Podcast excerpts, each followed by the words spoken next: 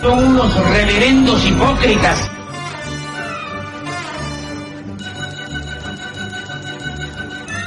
¿Por qué no suben a la tribuna a responderme si son tan hombrecitos?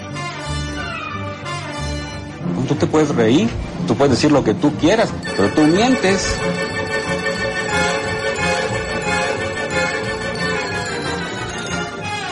¡No tienen vergüenza! ¡No tienen cara!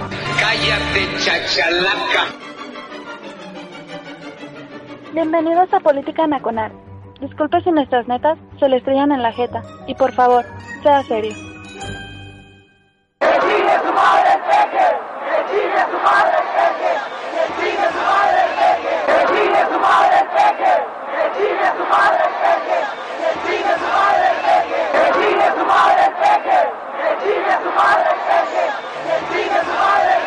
Basta, basta, basta, basta, suficiente. Hoy sí vienen bien enjundiosos, ¿eh? A- algo les hicieron. Hola a todos, soy Oscar Chavarría dando comienzo a Polaca Nacional en radioteros.com. Este es el primer programa de la onceava temporada. Hace 15 días festejamos los 10 años de Política Nacional. De aquí nos fuimos a un congal. a un congal de esos que luego nos sugiere el Undertaker, ¿no? ¿Usted no lo conoce? A mi estimado Héctor eh, Blancas. Abrazote para el Under- Undertaker. A muy señor del eh, underground mexicano. Yo creo que no conozco a nadie eh, que conozca más eh, en este país que el Undertaker. Pues nos fuimos a un lupanar, estuvimos ahí en sana distancia, ajá, sí, y nos fue bien, ¿no? No, no, cero, este, cero infectos, infectados todavía, y estuvo bien. Bueno, vamos a darle ya comienzo a esta temporada porque pues andamos, este, retrasados. Sí, ya sabe usted, luego, eh, no estamos en el mood correcto, el Chavira se les enferma y valiendo mal, ¿no? Bueno, oiga, ya llegó la pre, sí, entonces ya hay quórum legal, eh, los 72 restantes que están ahí en el, en el tag de la estación, se les agradece, pero pues la pre ya dio, denle para adelante y le damos para adelante. Hoy nos acompaña pues el, el hacedor del, del rating de esta estación. De, dije que hoy, conste que dije que de esta estación, no de este programa. ¿sí? La estación ya lleva más de una década transmitiendo. Un abrazote al chief Luis Mora, que sigue malillo de sus, eh, eh, pues, de sus achaques de edad. sí, el buen chief Luis Mora ya es un eh, viejito de treinta y tantos años, así es. Sí, es en algún momento cuando yo lo conocí tenía veintitantos. Era un hacker de primera, el Chief Luis Mora, y luego se convirtió pues en el jefazo de esta estación. Un abrazote para él. Bueno, ya dije, está el que hace el, el rating de este programa y nos mantiene a flotes a todos, aunque no tenemos patrocinadores y nos vale madre, ¿no? Está con nosotros el Maese Don Vix. Maese Don Vix, buenas noches. Muy buenas noches, Oscar. Un gusto estar contigo y con la gente que nos acompaña en esta oportunidad, dándole la madre a la semana. Aquí en Política Nacional, gracias por la invitación. Como siempre, un gustazo, canijo. Sí, un gustazo tener al Maese Don Vix aquí con nosotros, sobre todo porque esta semana ha estado. ¡Ah! No mames, ¿no? O sea, mire, para empezar, pues, la semanita, ya sabe usted, eh, ya fue el segundo episodio de la telenovela de la 4T, sí, de este régimen esperpéntico que dirige López, de la trama de los Oya, ¿no? Ya sabe usted, el ex eh, director de Petróleos Mexicanos en el sexenio del eh, licenciado Chulo Peña Nieto Bebé. Este. Ya era sabido, ¿no? Era a voz cantada, pues que eh, el Jurásico Institucional siempre ha utilizado a Pemex de, de caja chica, ¿no? Ah, acuérdese usted a la Bastida, ¿no? A la Bastida, este, en la campaña presidencial de la Bastida, la primera vez que perdió el PRI, al, eh, al Jurásico Institucional lo multaron a- hasta en aquel momento, y creo que sigue siendo el récord, con la cifra más escandalosa de multa a un partido político en aquellos, en aquellos tiempos, el Instituto Federal Electoral, porque se descubrió que eh, vía Pemex, el Pemex Gate, habían financiado la campaña de la Bastida. O sea, nada que no sepamos. el punto aquí es que, pues, como suele suceder en la televisión, en el cine, las fórmulas se reciclan, se, dejan se descansar y luego se reciclan. ¿Para qué? Para que vuelva a tener funcionamiento el show, ¿no? Este es el Pemex Gate 2. Red Rider, ¿no? Algo así. Bueno, pues eh, eh, el viejito que funge como que finge como presidente, nuestro querido López, ah, en esa lucha heroica contra la corrupción, pues fue a perseguir a Lozoya. Le hizo manita de puerco, pues deteniendo a su mamá, no a la mamá de Lozoya. Dije, ay, güey, ¿no? Y pues Lozoya, ya sabe usted, como buen capo de Tuti la Mafia, pues no puede aguantar cuando se meten con las mamás de ellos. ¿no? Y Lozoya, como el personaje de Tencio en El Padrina, pues fue el primero en cantar y romper los pactos no escritos, pero establecidos en el código, en la omerta del sistema político mexicano, maese. Lozoya es la trama de Tesio, maese. Es, es cercana la analogía, Oscar. Eh, Lozoya, al final del día, después de toda la pirotecnia, de toda la estridencia, no es más que un güey al que apretaron y no aguantó el apretón y se puso a cantar. El señor forma parte de un grupo político, porque todavía forma parte de él, que nadie se engaña aquí pensando que Lozoya ya es otra cosa y, y que te pongo casa, pinche Lozoya, eres el héroe de esta película, papá. No, no, no, mis huevos. Lozoya sigue siendo parte de un grupo político compacto, que no estaba exento de tener conflictos internos, pero finalmente era un grupo muy compacto, eh, que se creó eh, en el primer círculo del presidente Enrique Peña. Y bueno, Lozoya no es otra cosa que un tipo que perteneciendo a ese grupo, pues se quebró, se rajó, se empinó. Que eso signifique una ruptura con Peña, ya es otra cosa. Que eso signifique una cercanía con López también es otra cosa, ojo con eso. Que eso signifique el fin de la corrupción en México, pues ya es colgarse muy gacho de la llave. Sí, sí, o sea, no mames. Sí, hay gente ya mamando este rifle con que ahora sí se va a destapar la cloaca. No, no, no, mis pendejos. México es profundamente corrupto. Me refiero obviamente al Estado mexicano. Eso incluye a su gobierno y a su, a su población. Entonces, eh, se necesita muchísimo más, durante muchísimo más tiempo, ejercido por muchísimas más personas, como para creer que se está haciendo algo en contra de la corrupción. Entonces, tampoco eso significa lo que está diciendo lo, eh, Lozoya. Lozoya lo que está tratando de hacer es salvar su pellejo. Lozoya cree, apuesta, supone que prestarse al golpeteo político en favor del régimen de López, así tenga que ensuciar a las personas de las que dependió, a las personas de las que este, fue depositar en su confianza, eh, y tenga además que salir el embarrado, eh, pues para él es poco, él lo que quiere es salir este, más o menos entero de esto.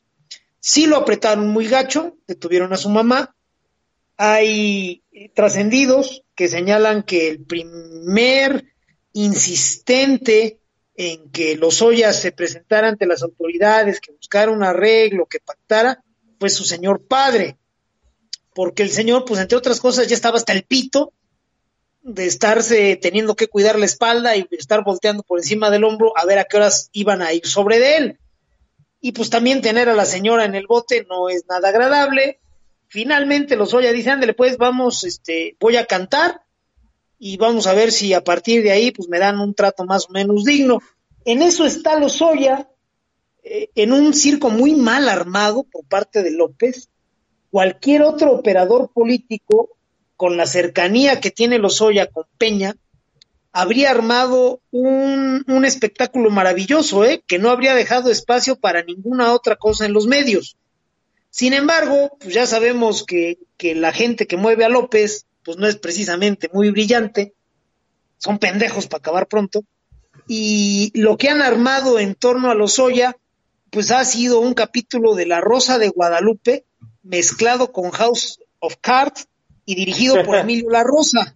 O sea, tenemos mucha intriga de bajo nivel con gente muy pinche fea. Eso es lo que está sucediendo ahorita con los Oya. Eh, eh, nada más es un tipo tratando de salvar su trasero. No es algo que vaya a trascender a las instituciones, puta ni cerca. Y tampoco es algo que vaya a trascender a los personajes.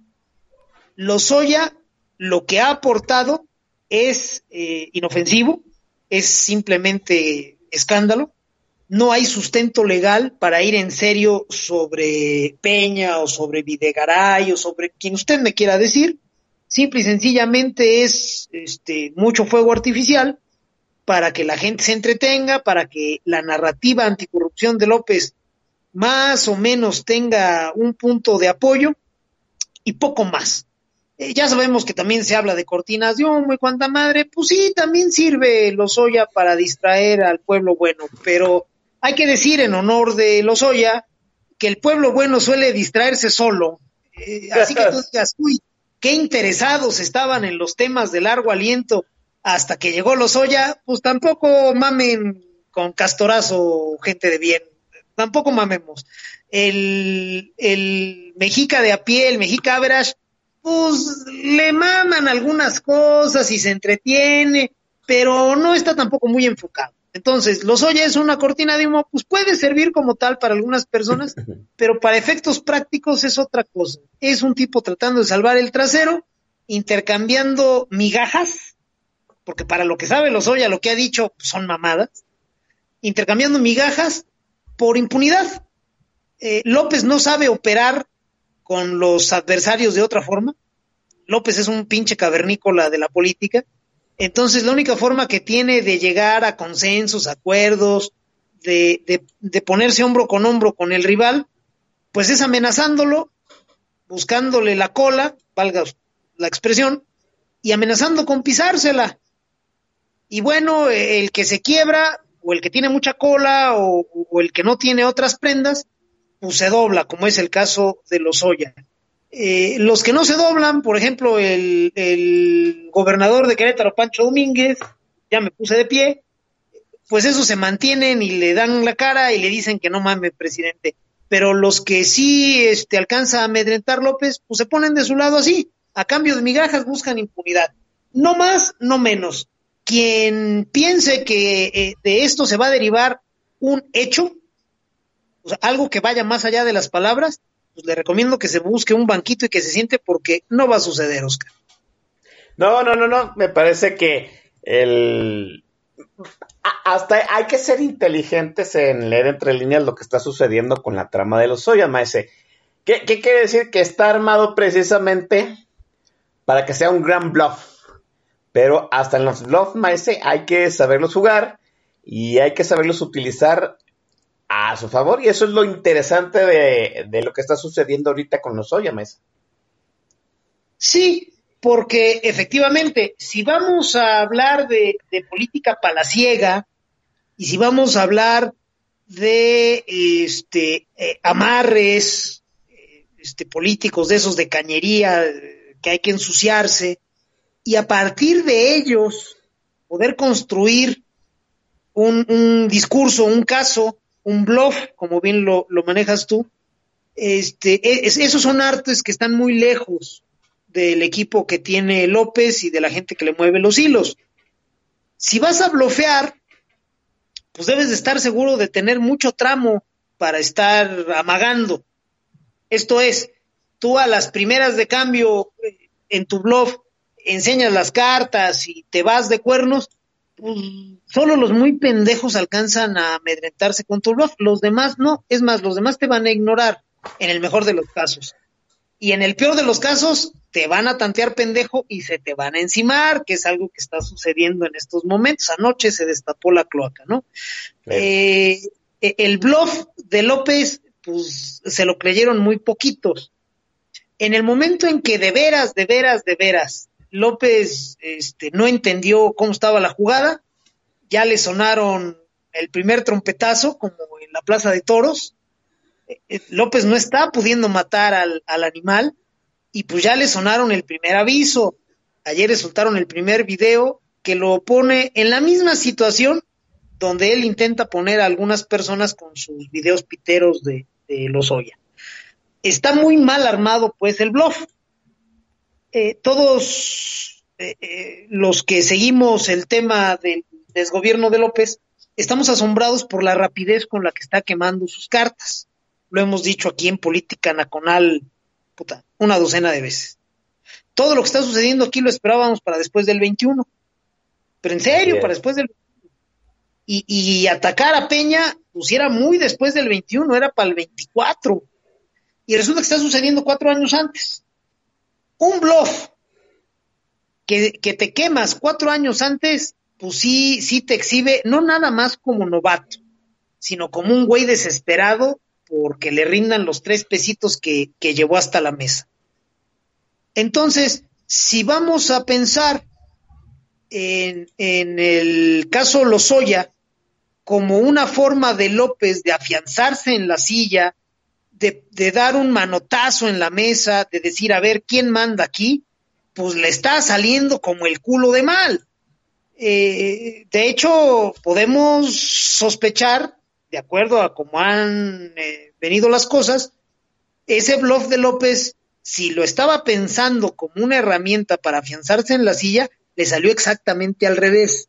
Ya lo tantearon pendejo muchos que tenían la duda y los que siempre lo han medido como pendejo y que esperaban que les fuera útil en la presidencia de la República, pues ya se desencantaron y ya entendieron que de este pendejo no va a haber este, una interlocución válida, no va a haber un arbitrio eh, sólido, López no quiere ser presidente, quiere seguir siendo candidato, y así no le sirve a los grupos de poder. Así que bueno, si a este señor ya lo tantearon pendejo por andar enseñando las naguas tan pronto, pues este, la cosa viene complicada, Oscar, y ojalá este, no veamos un desaguisado. Ah, hay una desesperación del candidato y una des desesperación de los grupos de poder que se están peleando al interior del gobierno del, de, de, Morena, Maesa. Sí, claramente. Mira, eh, López llega a la silla mediante un acuerdo muy amplio lo hemos comentado aquí, eh, que involucra a grupos eh, excluyentes entre sí. López fue a prometerle lo que le pidieran a un montón de gente impresentable con tal de que lo apoyaran en su llegada a la silla. Entonces, eh, ese acuerdo tan amplio se construyó a partir de un eh, supuesto que López no ha hecho bueno. Esto es, el pacto consideraba que López iba a ser un presidente. Tan sencillo y tan difícil. ¿Qué se esperaba por parte de los grupos? Que el señor presidente pagara el costo de ser presidente, eso es lo primero que debe de estar eh, de acuerdo a, realizar cualquier persona que se lance por la grande, estrictamente sin albur. y, y al mismo tiempo que, que pagar el costo de ser presidente, pues ser capaz de ser el tensor entre los grupos, de poder darles eh, lo que están necesitando, de poder administrar los recursos para salpicar a todos en el orden en que el presidente decida, en la forma en que el presidente decida, pero sí operar para que todos los grupos se vean incluidos, considerados eh, valorados, recompensados y desde luego administrados. Y resulta que no. En casi dos años el pendejo de López sigue sin querer ser presidente. Y a mí no me digan, no es conmigo, la fiscalía es autónoma, yo por qué. Eh, los grupos obviamente, desencantados al ver que no hay árbitro, pues ahora han decidido ir cada quien por la libre, por sus propios medios, hasta donde les alcance para tomar lo que consideran que se les debe. Agárrense pues, porque esto va a ser una cena de negro.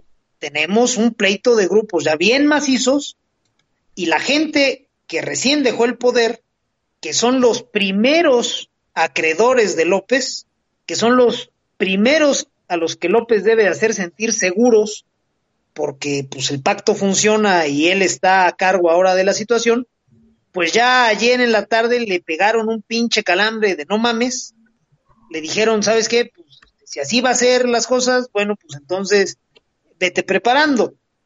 Además de ese grupo, los que recién se fueron del poder, que son los primeros acreedores de López, pues tenemos otro madral, tenemos sindicatos, tenemos crimen organizado, tenemos caciques enquistados en el Senado y en la Cámara de Diputados, tenemos eh, grupos eh, sociales, esos que son medios este, extraños, que se venden como organizaciones no gubernamentales y en realidad apadrinan guerrilleros, apadrinan pinches delincuentes.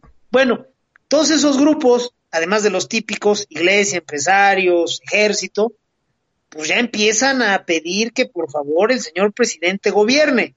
Ojo, en México, el votante de a pie y desde luego los grupos de poder prefieren a un dictador que a un franciscano en Palacio Nacional. Claro. Si López insiste en escurrir en bulto, en hacerse pendejo y en no ponerse a jalar como quedó que lo iba a hacer, pues entonces esas personas van a buscar otro perfil y en algún momento pues a López le van a dar las gracias. Ojalá sea en forma eh, legal y ordenada, Oscar. Sí, así es, porque es lo que venimos manejando desde hace buen rato tenemos ese, el hecho de que pues la salida de López, porque ya es un cartucho que no funciona, sea de forma ordenada. Y, y, y habíamos comentado, si mal no recuerdo, Maese, que septiembre será un mes simbólico para esa situación y parece que los, los tiempos, los personajes, el ajedrez, el tablero se está alineando, Maese. Sí, como este, con la mano. Aquí habíamos platicado en lo personal, eh, eh, señalé que a mi juicio López no debería de llegar a diciembre en el cargo.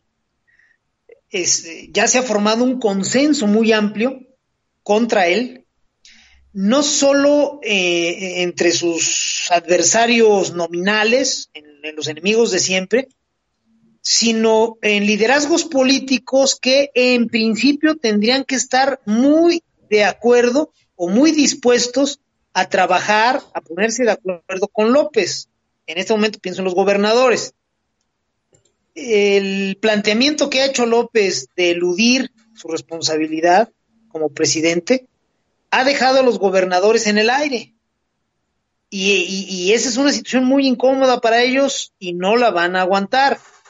Entonces, hemos visto a recientes fechas este mismo mes pero es un proceso que viene eh, presentándose, si no me equivoco, desde junio, en el que los gobernadores un día le pegan por algo a López y al día siguiente le vuelven a pegar y al tercer día le vuelven a exigir y López manda a, a Olguita Sánchez Florero y a la misma que pendejean y que la regresan con el recado. Si a eso le juntas que entre el pueblo bueno, el manejo de la pandemia y la situación económica ya empieza a impactar en sus bolsillos, en su bienestar, en su confort, pues está formando un consenso muy, pero muy molesto, me refiero viéndolo desde Palacio Nacional, un consenso muy molesto respecto a que, pues, ¿para qué sirve el pinche López? Es, en serio, ese es veneno para cualquier político, ¿eh? Sí, sí, sí. Si, si tú eres capaz de organizar una, un bluff y una mascarada, una narrativa, puedes dejar de dar resultados siempre y cuando tu narrativa y tu discurso alcancen a marear a suficientes factores de poder. Ojo, no al pueblo bueno, porque el pueblo bueno cuenta para la, para la votada y después de Y votar después ya no, no. a ver, o sea, sobra. Pero a los factores reales de poder sí les tienes que vender algo bien vendido si es que no vas a dar resultados. Y eso en el corto plazo. Bueno, López no está vendiendo ni madre ni bien ni mal. Simple y sencillamente ese güey sigue de gira artista. Y ya se empiezan a ver los parches y ya empieza a hacer agua este poderoso acorazado llamado México. Entonces, pues la gente que empieza a ver que se le acumula el agua en los tobillos, se está empezando a preguntar, oye, ya, muy en serio, muy, muy neta, el pendejo de López Obrador, ¿para qué sirve? Y el consenso que se empieza a formar es que ese pendejo no sirve para nada y es una situación muy incómoda y muy riesgosa. Ojalá de repente este López se arranque la máscara y se baje un cierre a la altura del pecho y en realidad no sea López, sino sea Benito Juárez mezclado con Ernesto Cedillo y se empiece a poner las pilas de inmediato, porque si en un mes o dos meses no da resultados, sí pueden darle un diablazo. Y eh, dentro de un mes tenemos la celebración patria. Ya dijo López que sí va a haber celebración en el Zócalo, que quiere ver no sé cuántas personas con antorchas.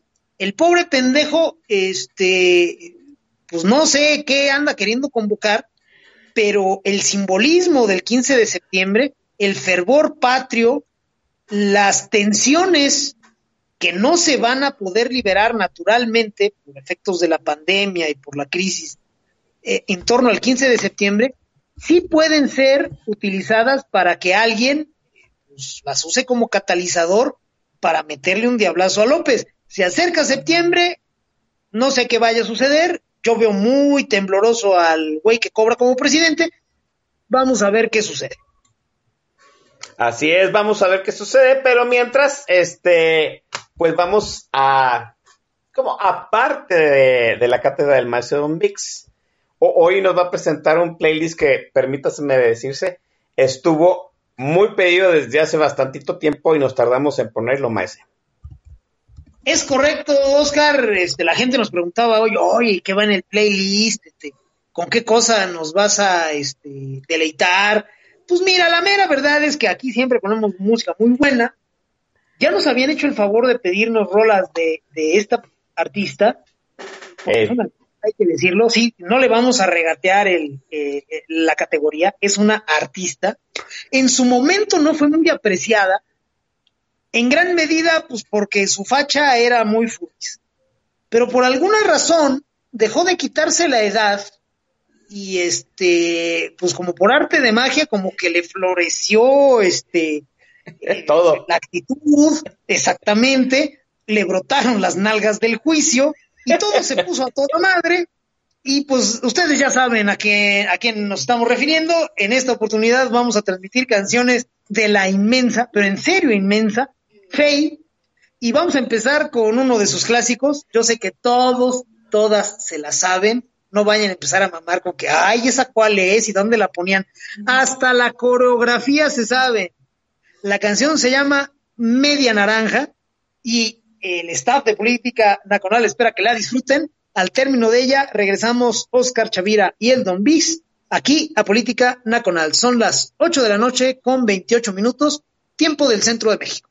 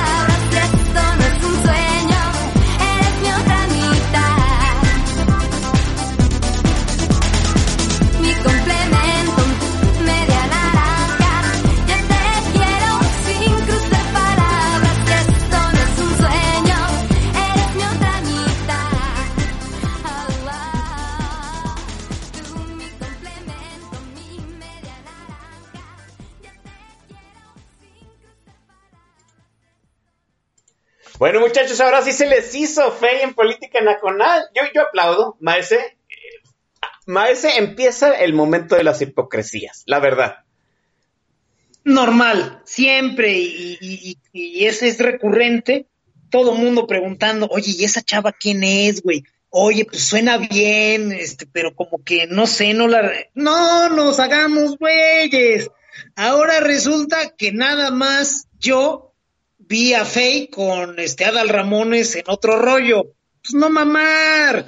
Ahora resulta, yo creo que la gente que más nos está criticando en este momento la está bailando y así pegándose este, en su manita izquierda con la derecha cuando dice media naranja. Este, basta de hipocresías, por favor. Sí, ahora resulta que nadie vivió a Faye en el calabozo, maestro, que, que, es uno de los programas memorables del calabozo. todo el mundo vimos a Faye en el calabozo, la verdad. Todos. Ahora que si no tenían telehit en esa época, pues entonces ya está muy difícil, ya están muy pobres, entonces sí, les quedamos bien mal. Sí, sí, pues tampoco se puede. Así es. Eh, las menciones, maestro, porque aquí hay una jauría embravecida por su mención. Este, vámonos masísimo y rapidísimo con los, con los saludos, hermano Oscar. Saludos eh, y agradecimiento por estar acá con nosotros para Bien Respondona, para Mr. Brasil, Elisa Not Today, San Maquiavelo, Yaya Marchena, Romancito 40, Janet Álvarez del Castillo, Pluvio Fifilia, Ovidio Noval, ojo, repito, Ovidio Noval, no es Nodal. No vayan a empezar con que, ay, pídele que se eche la de adiós, amor. No, no sean nacos, es demasiado naco. El día que pongamos a Cristian Nodal en política nacional, entonces sí se acabó el mundo. No, este señor es ay. Ovidio Noval, Noval.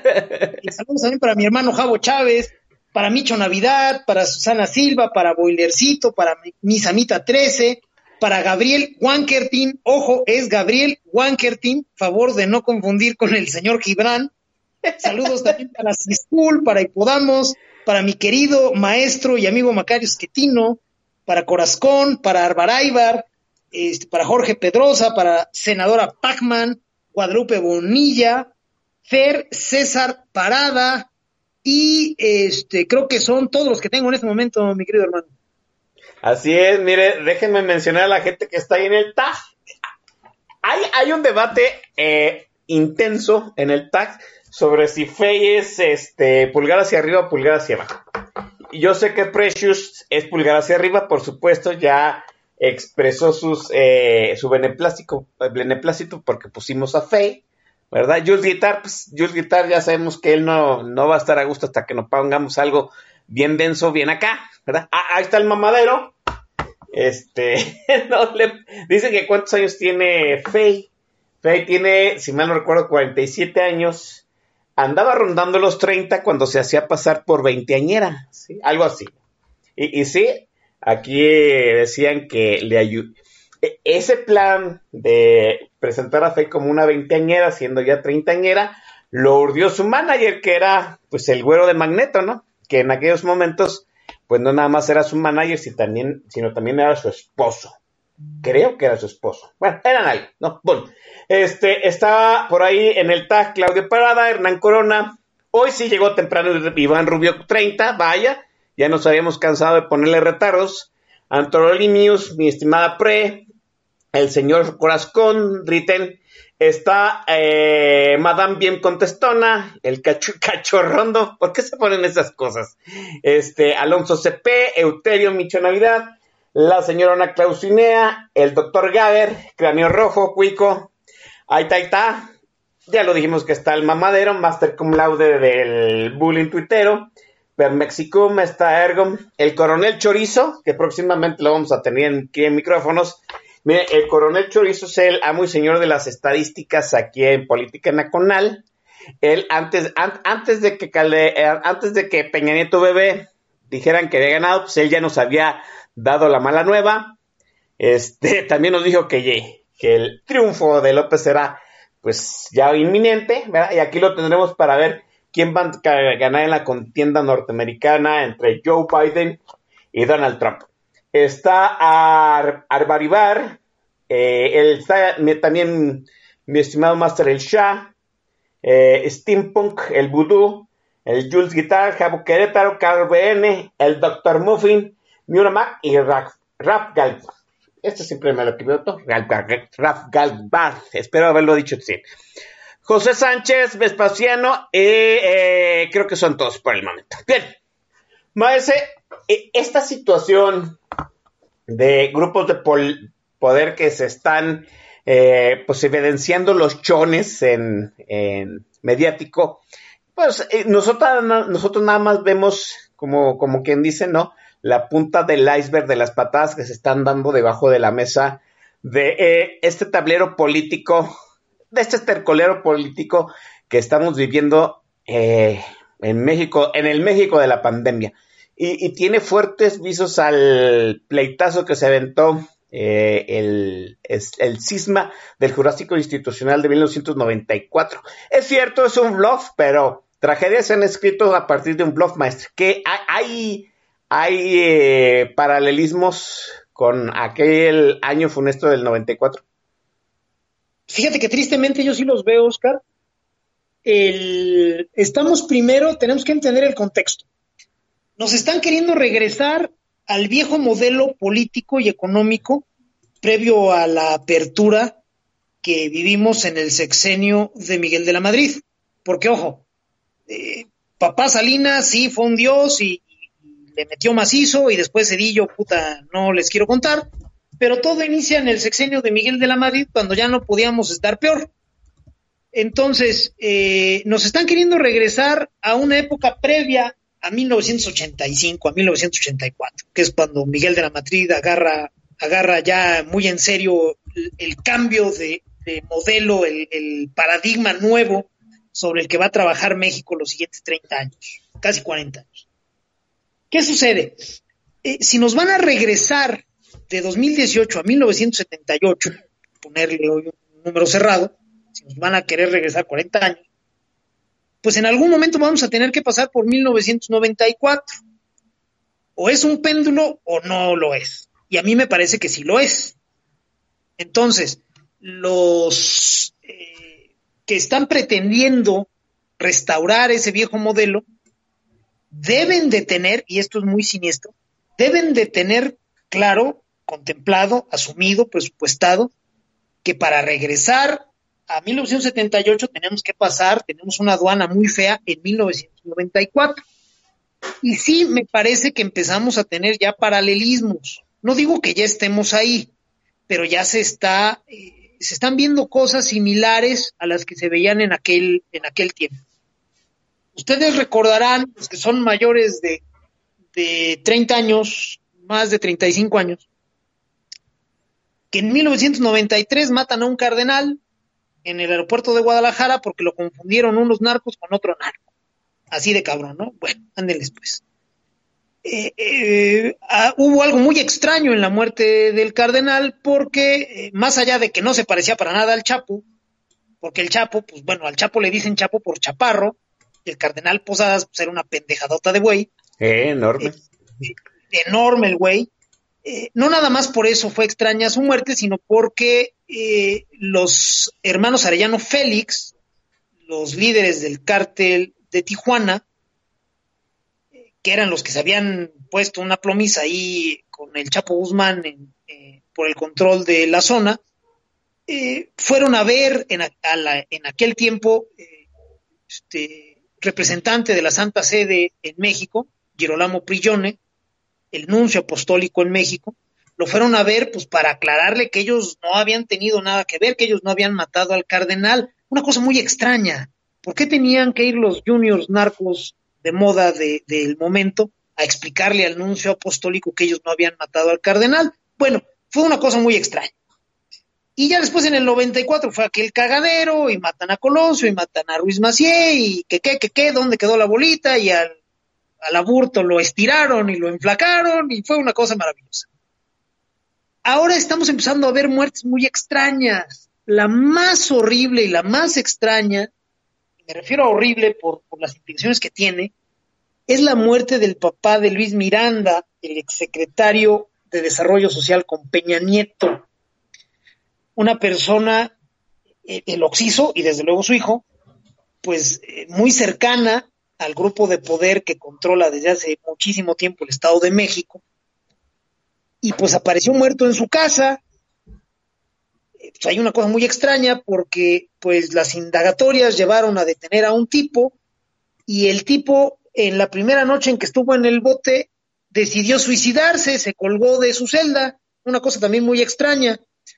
Entonces, eh, pues ahí empezamos a ver muertes que se salen de guion, muertes que nos hacen pensar eh, en medidas desesperadas para enviar mensajes, para acotar eh, dinámicas, muy similares a lo que empezamos a ver previo a, a 1994. Tenemos también claramente a un presidente que está en medio de muchas tensiones. En 1994, el presidente Salinas, todos nos ponemos de pie, eh, tenía eh, pues muchas cosas por resolver. Había empezado ya eh, la marcha del Tratado de Libre Comercio.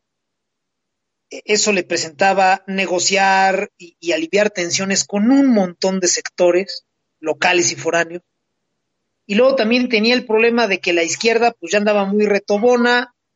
Sí, al inicio de su sexenio les había permitido formar un partido, los había refaccionado, les había entregado la estructura política de la Ciudad de México para que pues fueran una oposición real, pero pues la izquierda quería más y, le estaban exigiendo pues que cómo le vamos a hacer aquí o, qué va a pasar. Y también el PRI, pues había dinos y había renos y los dinos estaban muy molestos con el señor presidente. El caso es que el presidente estaba atribulado. Hoy día, el presidente o el güey que cobra como tal también está atribulado. Un poco menos, porque para atribularte, pues necesitas darte cuenta cabal de las cosas que están pasando. Y López es un pobre cabrón al que le pasa de noche la mitad de la película. Pero finalmente, pues el tipo este, sabe que le están exigiendo por todos lados y eso lo atribula.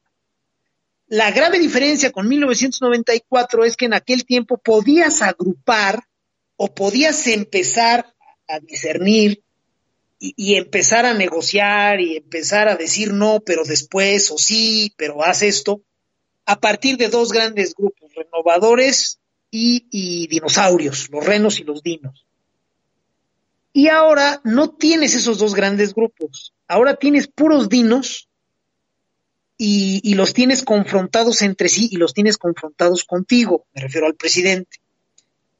Entonces, no hay por dónde, no, no hay una primera eh, categorización que le permita al presidente empezar a ganar aliados, por ejemplo, ¿no?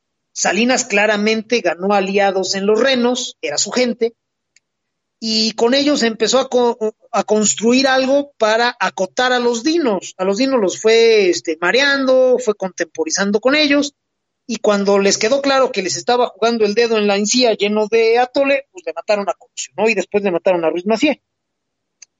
Acá con el presidente López, me parece que ya hasta el más pendejo de todos los grupos ya se olió cómo están las cosas, y eso agrava la situación en comparación con 1994. Otro factor que no, no es menor a considerar es eh, precisamente el tema de la guerrilla.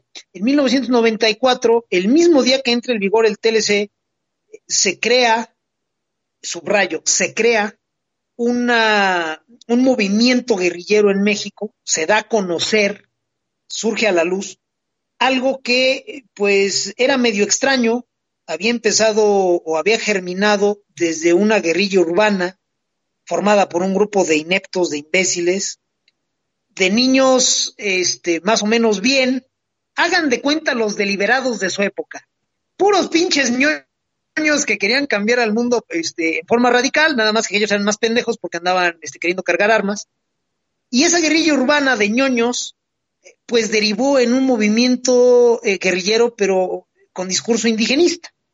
¿Por qué indigenista? Porque se les ocurrió hacerlo en Chiapas, que quedaba en el culo de México, y porque eh, en ese momento la causa indígena pues estaba más o menos de moda en el mundo. Entonces, pues eh, el movimiento guerrillero fue una más de las tensiones que debió de atender el presidente de México y también reveló la forma en que algunos grupos estaban dispuestos a hacerse sentir.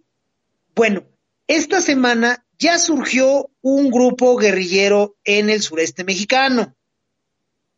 Muy probablemente sea la misma mamada del EZLN y del EPR y de los que me, me menciones, ¿no?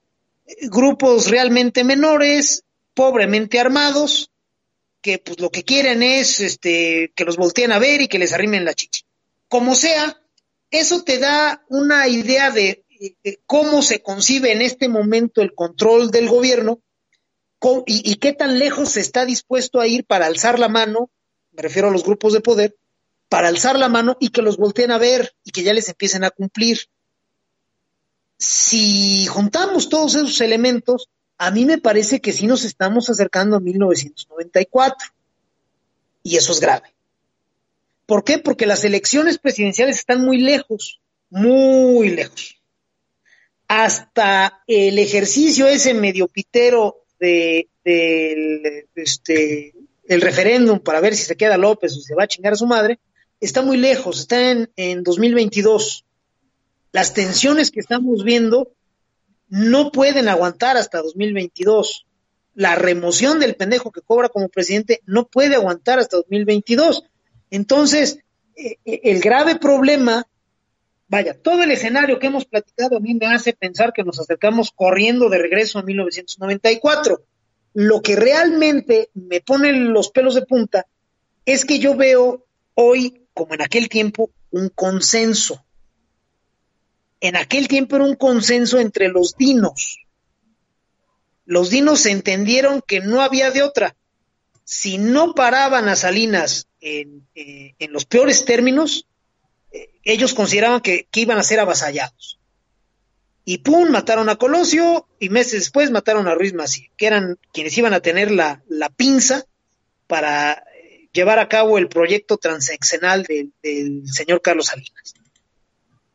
Así no tuvieron que ir sobre el presidente, quizá no habrían podido ir sobre él, pero al final de cuentas, este, fueron sobre sus personeros, el mensaje quedó clarito y de alguna manera se llegó a un acuerdo y, y el país no se nos desmoronó.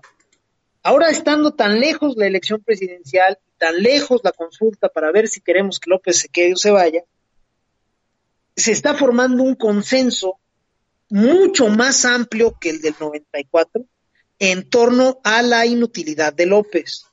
En todos los niveles, Oscar, gente que nos hace el favor de, de, de escucharnos, en todos los niveles del Estado mexicano se está formando un consenso respecto a la inutilidad de López. Los empresarios, los gobernadores, algunos jerarcas religiosos y lo más grave, incluso a ras de cancha entre Juanito Pueblo, empieza a haber un consenso de que López no sirve.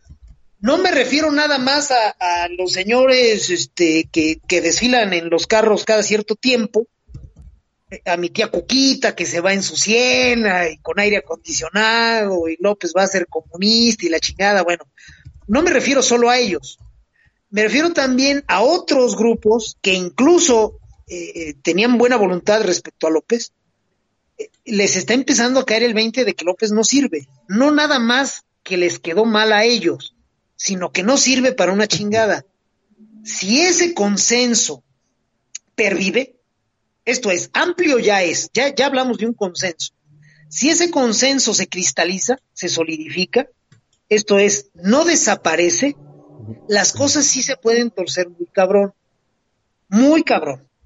Y un 1994 en las condiciones en las que vivimos ahora en México, yo creo que no lo aguantamos, Oscar. El, el Internet móvil, los teléfonos móviles, eh, eh, las mil redes que hay, la, la, proclividad o la propensión que ya tiene el individuo promedio por estar conectado, puede ser eh, el, la mecha que siga corriendo de un lado a otro llevando el fuego. Ojo con eso, Oscar, porque a mí sí me parece que nos estamos acercando a un 1990. Sin el equipo de contención y plagado de pendejos, más ese, es, ese es el problema. ¿no? En aquellos tiempos todavía uh, hubo eh, bridones de dónde jalar y había gente más inteligente para manejar pues, los consiglieres en tiempos de guerra. Y hoy, pues el único consigliere mediana, medianamente sensato, pues es el senador Monreal, que pues, ya lo sabemos, ¿no? También tiene larga cola que le pisen. Bien, vamos al siguiente corte musical. Maese, piden a Faye más, más, más, más, canciones de Faye Maíz. Les vamos a dar gusto, ¿cómo no? Vamos a ir con una de sus canciones más extrañas, de verdad, lo tenemos que decir, más surrealistas y también, porque se vale decirlo, porque cursi es bonito a veces, más cursis de cualquiera de sus discos, carajo, de verdad. Pero nos la sabemos, no los hagamos güeyes, y a veces en una de esas hasta la disfrutamos. La canción se llama Gatos en el Balcón, imagínese usted, cuando son las 52 minutos tiempo del Centro de México. Al término de ella, el staff de Política Nacional, Oscar Chavira y el Don Bis, regresamos.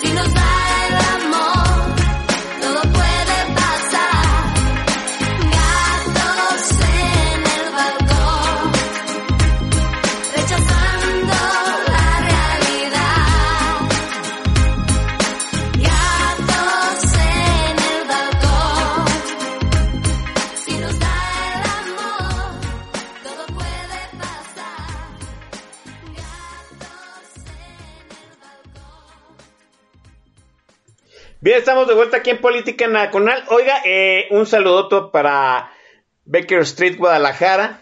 Sí, e- es un contemporáneo.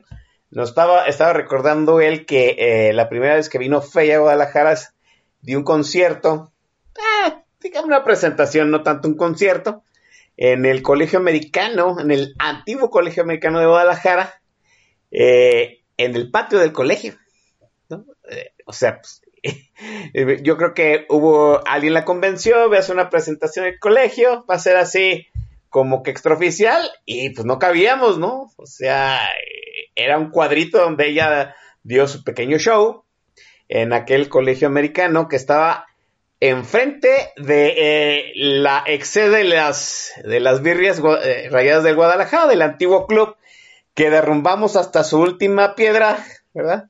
Para ver si así exorcizábamos el, la mala influencia de las birrias en, eh, aquí en Jalisco, ¿no? Bien, eh, maese, todavía hay menciones para la gente que llegó y tiene su, su media asistencia. Sí, sí, para que le den su, su medio vale de Walmart. Saludos para Vixchente, para Iván Candelas, para Gaby Manrique, mi querida Gaby Yergo, un saludo para Financiera 2 y para Norma Bernal. Gracias por acompañarnos. Sí, gracias por estar aquí. Ya llegó Lobo Robot, le mandamos un abrazote y ya está ahí mi estimada casita, ¿no? Eh, desde Torontepec de las Manzanas, en la hermana República Popular del Canadá. Bien, ah, el American School, así es, así es. Maese, eh, pues sí, es un bluff que está, mm, ¿cómo dicen? Está llevándonos por callejones sombríos de, de la polaca nacional. Yo también veo muchas similitudes con el año del 94 y ya sabe usted que pues de de aquellas cosas salió una crisis este económica, sí, el sistema hizo crack en cierto sentido, hubo que de alguna forma mm, reponer algunas cosas, ¿no? Recomponer el sistema en cierto sentido. Eh, por eso eh, el doctor Cedillo ganó la elección. Cedillo fue inteligente, parchó lo que tenía que parchar y lo que no lo parchó y lo que no se podía reparar lo, lo, desechó y se implementó la transición. ¿sí? ¿Qué quiero decir con esto? Esa crisis del del 94 fue una oportunidad, maese, una oportunidad para la ciudadanía puesta en gente inteligente, en gente visionaria, que dijo, ya no se puede seguir, ya, no podemos seguir con este sistema político, con estos equilibrios, con este tablero, y hay que pasar a otra cosa. A mí me parece que en aquellos tiempos de crisis, este, la, ciudad, la ciudadanía, sí, eh, con el arma que se había creado a través del Instituto Federal Electoral, fue por una oportunidad. Quizás se tardó un sexenio más en, en madurar esa oportunidad, pero a mí me parece que sí, hay analogías eh, con respecto a la crisis del, del 94, pero esta crisis también va a abrir oportunidades y hay que estarlas eh, madurando, Maese. Hay que hacerlo. La diferencia que señalas entre Cedillo y este pendejo que tenemos ahorita es enorme. Efectivamente, Cedillo entiende que llega a la silla del águila con la encomienda primero de ser presidente. Puede sonar a perogrullada, pero ya después de ver a López, pues entendemos que no todos les queda claro. Y que para eh, llevar la presidencia sin mayores sobresaltos, tiene que repartir juego. Esto es, Cedillo, sin renunciar a la condición de árbitro, que es inherente al cargo de presidente, le da juego a todas las facciones y, le da cauce a todos los grupos, a todas las tensiones. Al PAN lo superincluye en el gobierno, invita al jefe Diego, a Diego Fernández de Ceballos, a ser su procurador general de la República. Diego, que no es pendejo, sabe que pues, ese pinche cargo es desgastante y dice, mira, no, ahorita no, gracias, pero hay un muchacho que trabaja en mi despacho que es una piola y él sí le entra. Y así es como el PAN eh, tiene bajo su control, a través de, del despacho de Diego, pues la política fina en la Procuraduría General de la República a través de Antonio Lozano Gracia. Después a la izquierda, pues el señor presidente Cedillo le, abre la puerta para que empiecen a ganar en serio poder político y, y, se encaminan las reformas que permiten contender por el cargo de jefe de gobierno en el Distrito Federal y pues lo gana de calle Cárdenas. Esa, esa capacidad de repartir juego sin dejar sueltos a los grupos, sin hacerse a un lado, sin rehuir la, responsabilidad, fue lo que le permite a Cedillo alumbrar la primavera mexicana en su sexenio. Ahora, tristemente, tenemos todo lo contrario. Tenemos un güey que no reparte juego. López es terriblemente eh, control freak, es un tipo, no sé qué le pasó en su etapa anal, pero tiene severísimos pedos. en serio, o sea, ese güey sí necesita ir al psicólogo hoy, porque tiene unos problemas de control espantosos, pero al mismo tiempo eh, este, rehuye la función esencial de ser árbitro es el típico perro del hortelano, ¿no? No come ni deja comer. Es un pinche estorbo para acabar pronto y ya mucha gente se está dando cuenta. Ahora, se abre esta oportunidad de qué? Pues de influir en el México que va a eh, eh, prevalecer por los siguientes 30 años. Si en el 94 veníamos con una sociedad muy movilizada, muy enfocada, eh, con mucho impulso, y eso nos permitió alumbrar la primavera mexicana y todas sus instituciones, instituciones que todavía resisten el día de hoy la destrucción que ha emprendido López. Pues el día de hoy eh, me parece que tenemos una sociedad mucho menos movilizada y mucho menos enfocada. Tenemos eh, un, una tara, hay que decirlo claramente, tenemos una tara social respecto a lo que nos toca hacer. Y parece ser que la generalidad del, ciudadano mexica considera que su labor es votar y después quejarse porque no sucede lo que esperaba y después ilusionarse para volver a votar, para entonces volverse a enojar porque no sucede lo que esperaba y así repetir un ciclo muy estúpido y estéril y pernicioso. Entonces, eh, sí necesitamos ponernos las pilas porque se está abriendo una ventana muy amplia, pero que va a durar poco tiempo abierta. Cuidado ahí. Una cosa es que se abra una ventanota grandota, como es la que se está abriendo ahorita, y otra cosa es que dure mucho tiempo abierta. Se está definiendo en este momento el México de los siguientes 30 años. ¿Qué se va a valer y qué no se va a valer? cómo va a concebir el poder formal al ciudadano y cómo va a concebir el ciudadano al poder formal. ¿Qué va a ser más importante? ¿Lo local o lo nacional? ¿Qué va a ser más importante? ¿Cumplir la ley o tener eh, cierta comodidad? Esas eh, decisiones tendríamos que estarlas haciendo sentir ya los mexicanos de a pie para participar del diseño del México de los siguientes 30 años. No vamos a ser tomados en cuenta simple y sencillamente porque somos los que votamos. Eso no sucede, no va a suceder. El votante es eso, es un tipo que en un solo día eh, deposita todo su poder en la urna y después se va a su casa. Eso es el votante. El ciudadano es el que antes de la elección y después de la elección tiene un rol más activo en política, en civismo.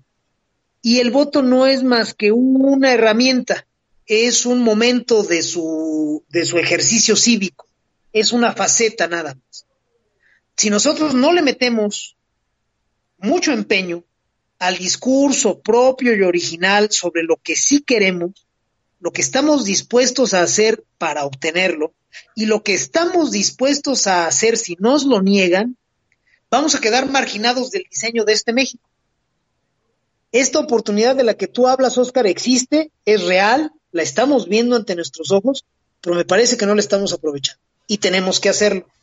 Si nuestra esperanza es que pensando en el 21 los que hoy están tomando decisiones van a venir a preguntarnos, o peor aún, nos van a adivinar el pensamiento, nos van a leer la mente sobre lo que sí queremos para plasmarlo de alguna manera en la vida pública de este país y después nosotros los premiemos con nuestro voto, les tengo malas noticias. Eso ni de pedo va a suceder. Si no somos capaces de ejercer otros roles que el de votante, pues nada más vamos a ser votantes. Y el votante es un güey que es llevado hasta la urna con miedo, con promesas, eh, con hastío, como quieran ustedes, pero es llevado hasta la mampara para acusar un papel. Nada más. Si nosotros nada más nos concebimos como votantes, el poder formal nada más nos va a concebir como votantes. Y los votantes no influyen en el diseño de las políticas públicas. Los que influyen en ellos son los ciudadanos, son cosas diferentes. Todos los ciudadanos somos votantes pero no todos los votantes somos ciudadanos. Entonces, entendamos eso. Anoche, el mensaje que cierto grupo de poder le envió al perro de azotea que cobra como presidente en México estuvo tétrico. No por lo que muestra, porque lo que muestra es archisabido. El hermano de un político de primer nivel recibiendo fajos de lana, pues no mamen, eso se ve en México a cada rato. El problema es que se lo digan a alguien que ejerce la presidencia de la República. Eso es lo grave. Lo relevante de lo que sucedió anoche no es que hayan presentado a Pío López Obrador recibiendo lana de otro pendejo que actualmente forma parte del gobierno. No, no, eso no es lo relevante. Lo relevante es que se haya hecho público. Quiere decir que ya los grupos, la gente que pues de alguna manera se puso de acuerdo para poner a López en la silla, ya se hartó. El mensaje es, ya pendejo, por favor, alíñate, ponte a trabajar, sírvenos, porque para eso te pusimos ahí. Un manotazo en la mesa de ese tamaño es una amenaza.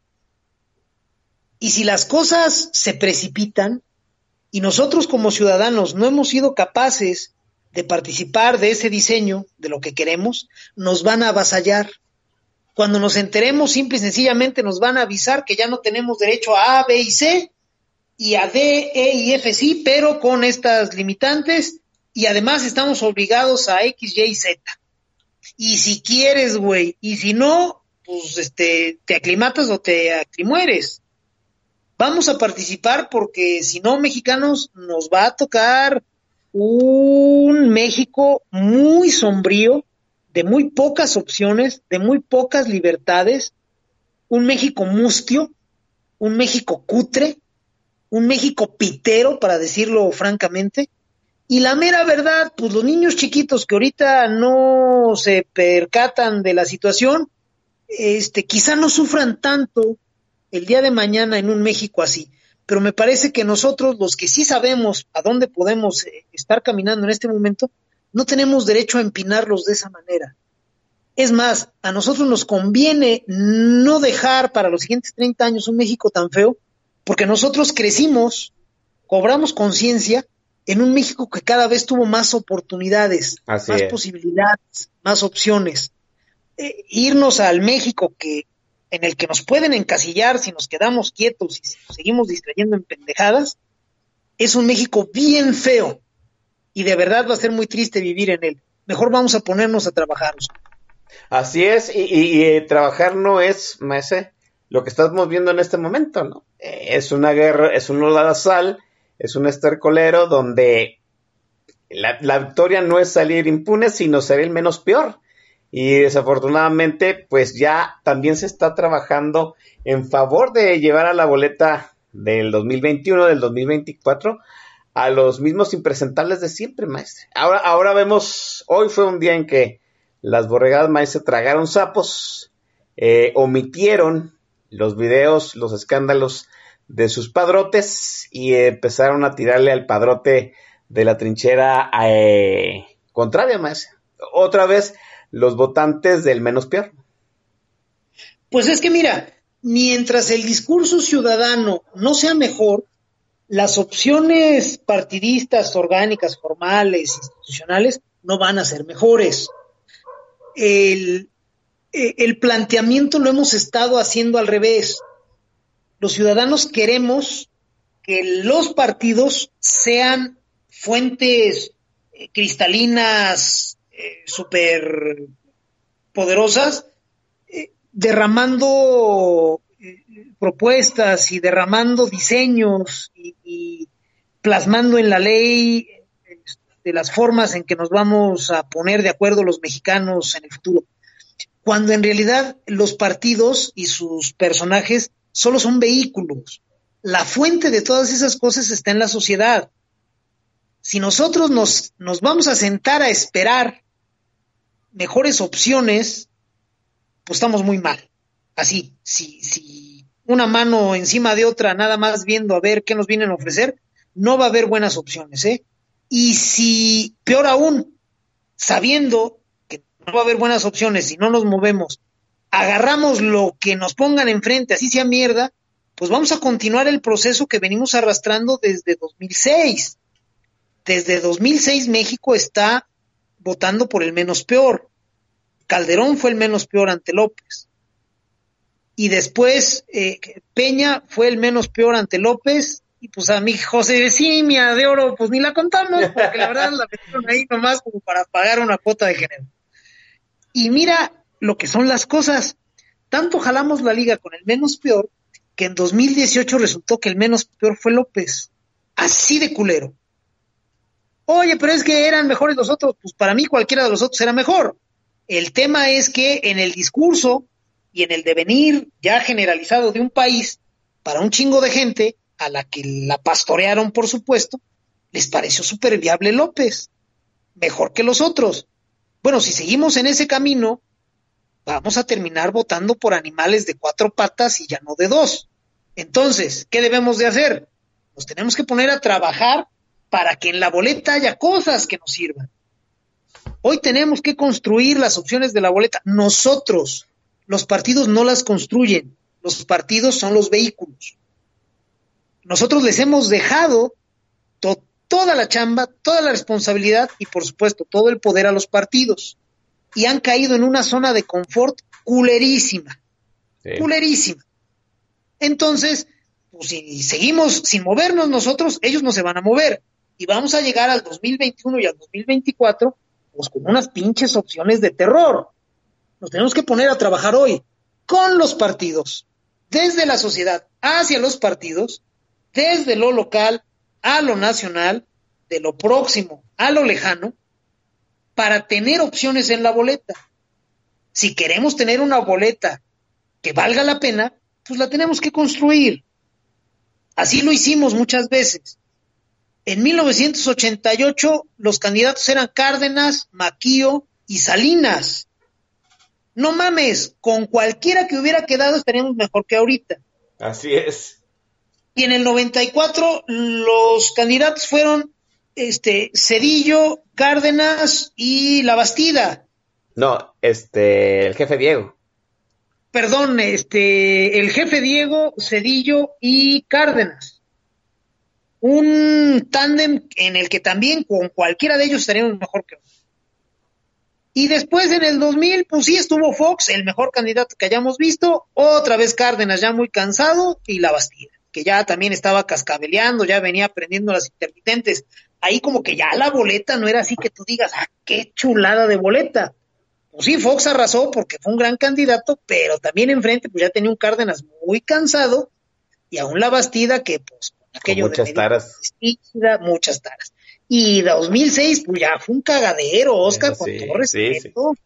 Tenías a López, tenías al enano borracho genocida, y tenías a Madrazo, creo que sí fue Madrazo, ¿no? Sí, Madrazo. Madrazo, puta, pues para mearlos a los tres.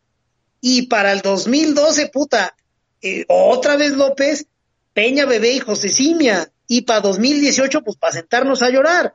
Entonces, queremos buenas boletas, construyámoslas. Vamos con los partidos a decirles qué queremos, cómo lo queremos y qué estamos dispuestos a hacer para lograrlo si lo este, alcanzamos a hacer desde ahorita, en 2021 vamos a tener boletas de regulares a buenas. O sea, suficiente como para tener opción. Si no lo hacemos, vamos a tener boletas de malas a muy malas. Así es. Y votemos como votemos nos va a ir mal. Entonces, por favor, a mover las nalgas, porque esta oportunidad, esta ventana de oportunidad es amplísima, amplísima, pero no va a durar mucho rato abierta. Lo que vimos anoche avisa, pues ha mandado un mensaje de que se les está acabando la paciencia, ya no tienen mucho margen, ya no tienen mucho tiempo, van a empezar a tomar decisiones con costos presentes y futuros, entonces, eh, pues nos conviene ya movernos porque el tiempo se acaba. Así es, definitivamente. Y, y, es una situación que a nadie asombra porque desde principios de año dijimos que había que tomar determinaciones importantes en el 2020 y se está acabando el tiempo para esas determinaciones. Eh, la última intervención, ah, intervención musical del maestro Don Vix. Maese, adelante. Vámonos macizo con la canción. Esta sí es una canción muy, muy extraña. Si Gatos en el Balcón ya tenía ahí un tinte medio surrealista. Esta canción, sí, vamos a decirlo con todas sus letras, sí es una mamadota, pero pues, este, pues era fey y pues este, la ponían en el antro y pues, había que bailar, ¿no? La canción se llama Popocatépetl, cuando son las nueve de la noche con 18 minutos tiempo del centro de México. Al término de ella, Oscar Chavira y el Don Bis. Regresamos.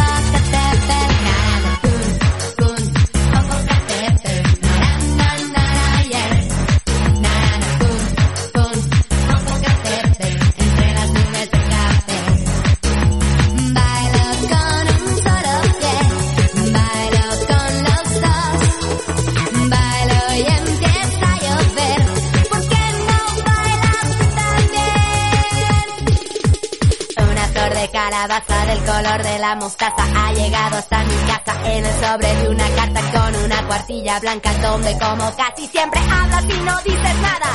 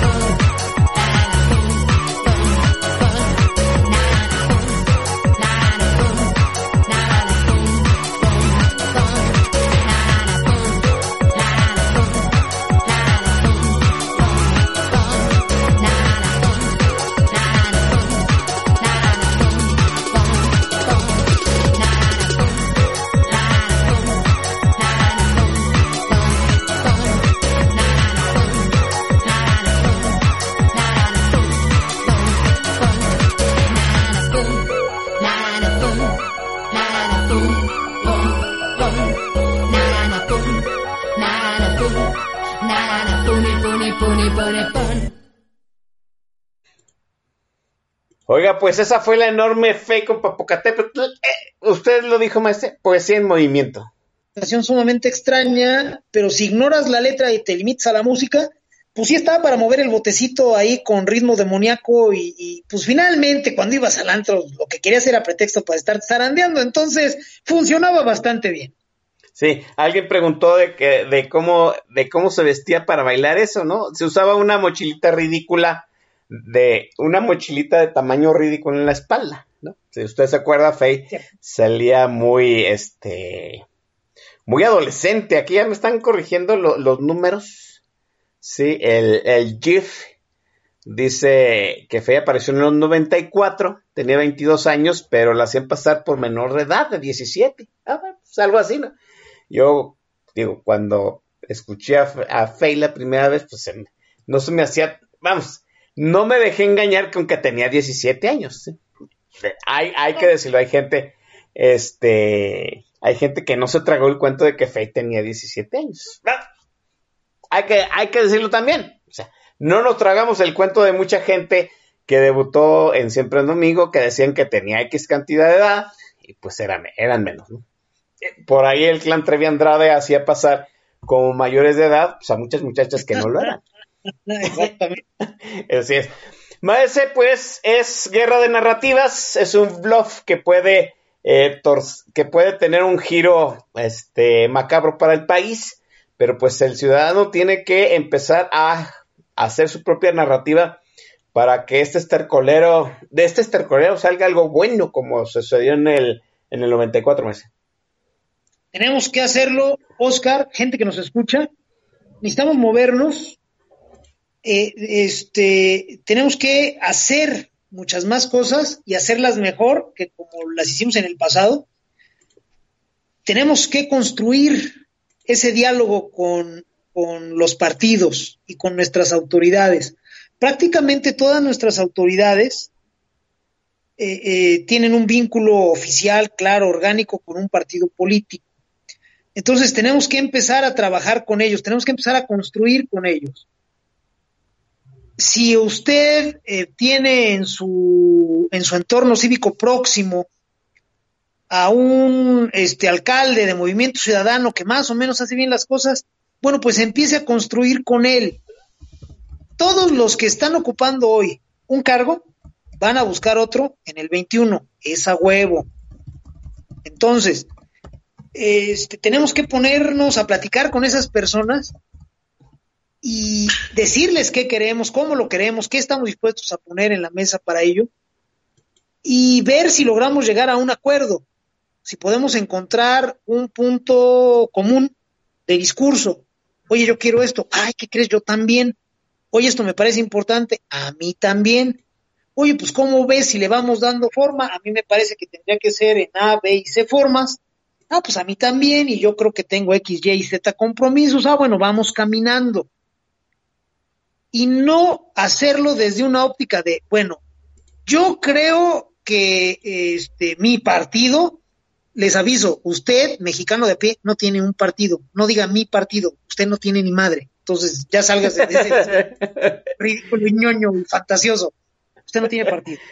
Entonces, no empiecen a acercarse a las autoridades locales pensando en construir algo desde el prejuicio de mi partido, porque ya desde ahí se chingaron muchas cosas.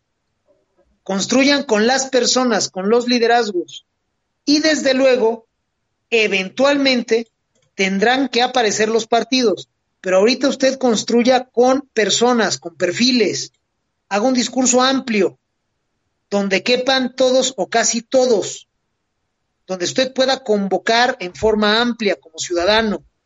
¿Por qué?